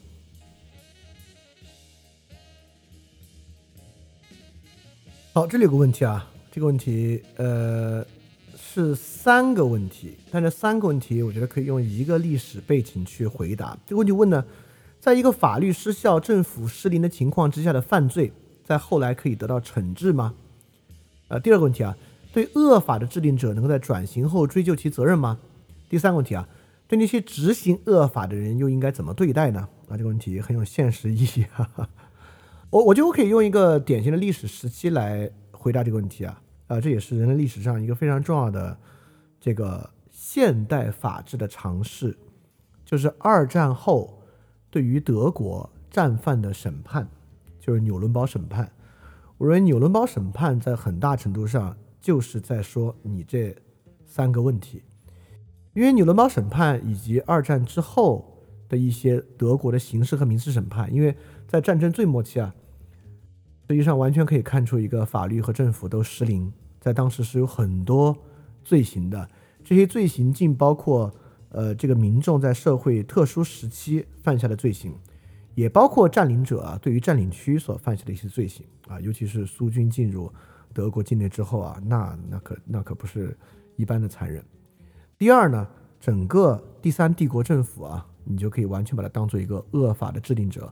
和恶法的执行者，在转型之后的追究问题，但这就是一个非常实际的，我们已经进行过的一个重要问题了。这个如果你去看纽伦堡大审啊，前前后后，呃，包括哪些人要判，就哪些人要原谅，以及原谅和宽恕的理由是什么，哦，这些都很重要，因为当时绝对是有要求把一切都重判，一切战争罪行都需要来解决的这样的冲动的。但实际上纽伦堡审判。对于战犯的划定啊，以及什么叫甲级，什么叫乙级，什么叫丙级，他们的追责关系和宽恕关系啊，等等等等，包括战后对他们判刑之后实行的这个放宽的条例啊，我觉得都是一次呃很重要的一个尝试啊。对，所以这个问题，我觉得我觉得可以去看看纽伦堡审判。好，这个问题啊，说听下来实行这个法家思想啊，会让社会偏离德行。但法家思想在历史上起到过什么积极作用吗？呃，我我不会把它理解为偏离德行啊。这么说吧，就是实行法家思想会让这个社会跟德行无关，就是会让社会谈不上是不是偏离德行，它会变了一个完全不以这个道德秩序构成，而几乎以这个痛苦秩序构成的社会。它起到个什么积极的作用？如果你非要说一些衍生的作用，你可以说，你可以说，如果不是秦国在变法之中变得空前强大，他也不能够诛灭六国统一天下。如果不能诛灭六国统一天下，他也不能够达到制止战国战争的作用。啊，我们如果非要这么说，他以一种残酷终止了另外一种更大的残酷，很多人会以这种方式对其进行辩护。但你要问我啊，它起到什么积极的作用？我觉得我可以举个例子啊，也就是说，呃，人要人要活着，如果人完全不吃不喝，人就会死，对吧？那人嘛，吃一个很有毒性的东西，你就人吃慢性毒药，但只要慢性毒药啊里边有热量，它也让人多活了几天。所以，如果你问这个慢性毒药起过什么积极的作用吗？那我们非要辩护。就说这慢性毒药也有热量，它也能能给人提供热量，虽然让人这个几天之后死了吧，但是如果你不吃这个毒药，你可能死得更快。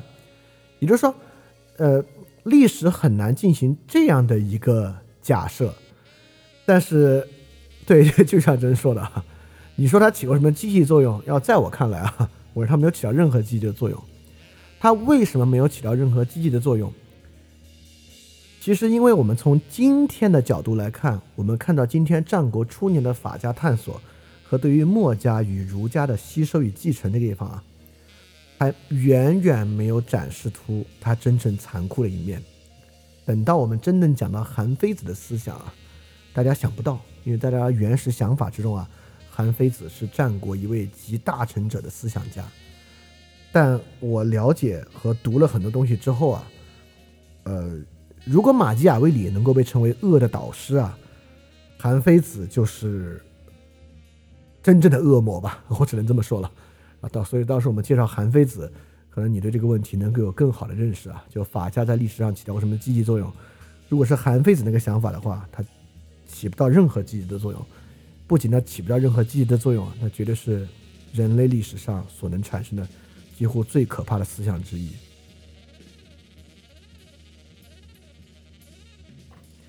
这有个问题啊，这个问题说，呃，现在很多企业里呢都推崇使用奖惩制度，恨不得把所有行为啊都打上考核。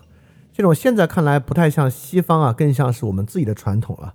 这我得说是啊，差距还是很大的啊。现代企业的奖惩考核更多还是马克思韦伯说的这个现代理性制度啊，这个还是与算计啊、计划呀、经济啊高度相关的。比如说我们刚才说啊，这个申不害的数字里边啊，对这个。这个臣子也有这个数字，但大家要知道啊，这个古代当臣子啊，跟现代企业里面搞砸了，顶多扣个工资，扣工资你就走了。这你在汉武帝一朝做丞相啊，那这是高危行业啊，几乎都腰斩掉了。在古代，这个臣子考核不过得到的惩罚，跟今天企业里面的惩罚，那可完全不是一个惩罚。作为古代的一个民，就这种法家体制里面所谓的惩罚，这跟今天这种现代体制之中比啊，它真的完全不是一个东西。所以企业制度啊，嵌在这个经济制度之中啊，所以也就是说，企业是一个首先是一个经济制度，一个经济制度其实本质上是一个利诱制度，它还是希望你通过创造利益来让它创造更大利益的制度。这个与他直接要求你啊。像秦始皇一朝，几十万、几十万人在严刑峻法之下成为徭役，死在修长城各种工程之上，这两个东西还是有非常非常本质的区别的。其中很大的本质区别就是，现代是一个嵌在经济制度里面的理性计划和算计体系，这跟法家的所谓奖惩那完完全全不是一个奖惩。